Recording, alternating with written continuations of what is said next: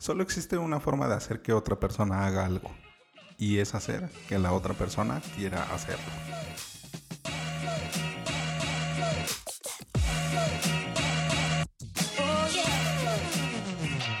Hola, ¿qué tal? Bienvenidos a Ventaja Podcast, el podcast en donde hablamos de principios, estrategias y tácticas para los negocios tradicionales, online y startups. Hoy vamos a hablar de social selling. Si tienes alguna duda o comentario, entra a ventaja.com.mx y házmelo llegar por medio del formulario.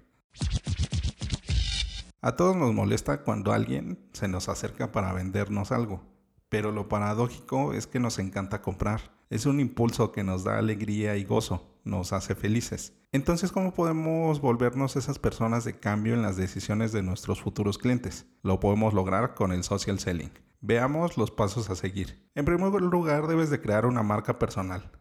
Esa que no dependa de tu empresa, ni de tu producto. Es decir, que esté enfocado en tu persona, como el desarrollo de una marca, pero enfocado a tus habilidades, a tus aptitudes, a lo que le ofreces a la otra persona, a tu cliente o a tu prospecto. Y esto no determina el que tú no tengas esa camiseta bien puesta con la empresa en la que trabajas. Solo quiere decir que quieres dar un beneficio extra, quieres aportar más valor a los clientes. Porque es una atención personalizada, es una atención directa no es un escudo en donde tú te resguardes por medio de la empresa en donde trabajas, porque es muy fácil cuando uno es vendedor decir es que son las políticas de la empresa, es que son los lineamientos, es que es el reglamento. Y con una marca personal nos desnudamos, nos ponemos tal cual enfrente de nuestro cliente. En un episodio anterior hablábamos de esta situación, de no es que nos pongamos frente a frente al cliente, es que nos ponemos lado a lado enfrente del problema que está tratando de solucionar, de esa necesidad.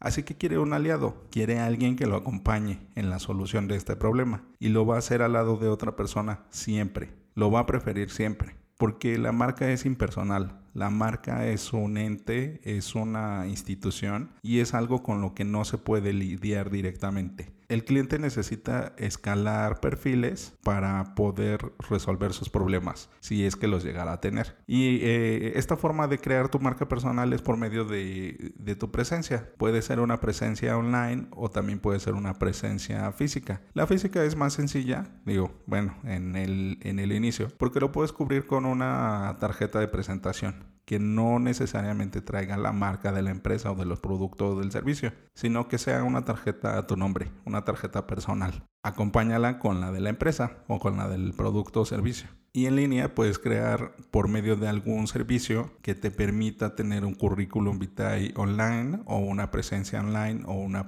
una marca personal. De hecho, lo puedes hacer hasta con un sitio gratuito, como en wordpress.com, wix.com o en alguno de ellos. Limita el contenido a lo que tú quieres ofrecer para invitar a aquellos que quieran adquirir los productos o servicios que estás manejando actualmente. Ahora sí, en el segundo paso, gestiona tu red de contactos. Es decir, que vayas gestionando cada una de estas personas que vas conociendo, que son tus prospectos o tus clientes. Y puede ser por medio de, la base de prospectos que tiene la empresa a los que tú te vas acercando, los que van llegando por un formulario de contacto, por una descarga o simplemente porque dejó su información y está interesado en adquirir algo que estás ofreciendo. Pero también aquí mete tus contactos en frío que pueden ser esas relaciones que vas armando por medio de, redes sociales, Facebook, Twitter, LinkedIn. Cualquier contacto que se vaya acercando a ti, gestiónalo en esta red.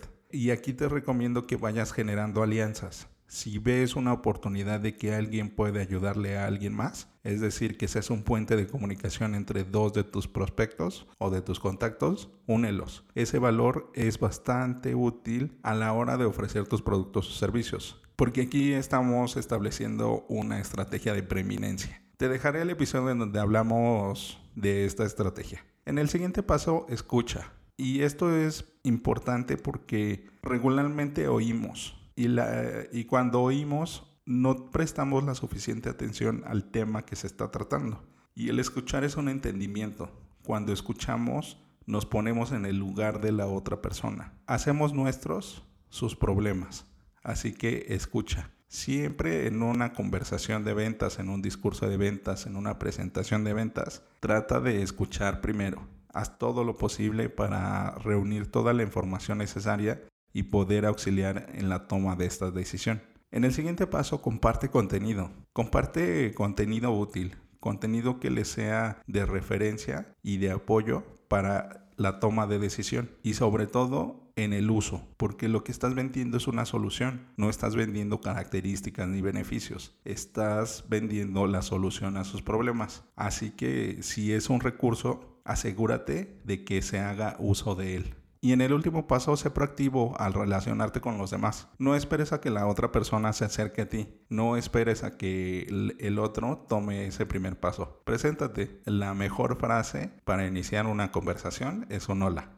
La frase que te compartí al inicio del episodio es del libro de Cómo hacer amigos e influir en las personas de Dale Carnegie, el libro por excelencia para aprender el social selling. Te recomiendo mucho que lo leas al menos 10 veces. La maestría viene de repetir mil veces una cosa, no de probar mil cosas una vez. Como ves, el social selling no es una cosa nueva. No es desde que se haya inventado LinkedIn, como muchos comentan. Se lleva mucho tiempo haciendo esta estrategia, solamente que se le ha impulsado, se le ha dado un posicionamiento de marca enlazado a esta red social. Pero no es indispensable. Es muy útil, pero no es indispensable. En el próximo episodio hablaremos de una táctica nueva. Bueno, ventajosos, esto es todo por hoy. Antes de terminar, sigue la conversación. ¿Qué red social usas para social selling? Recuerda dejar tu comentario en tu plataforma favorita. Al darle like en iBox y YouTube y dar 5 estrellas en iTunes, ayudas a otros a encontrar el podcast. Y recuerda, rífate como los grandes.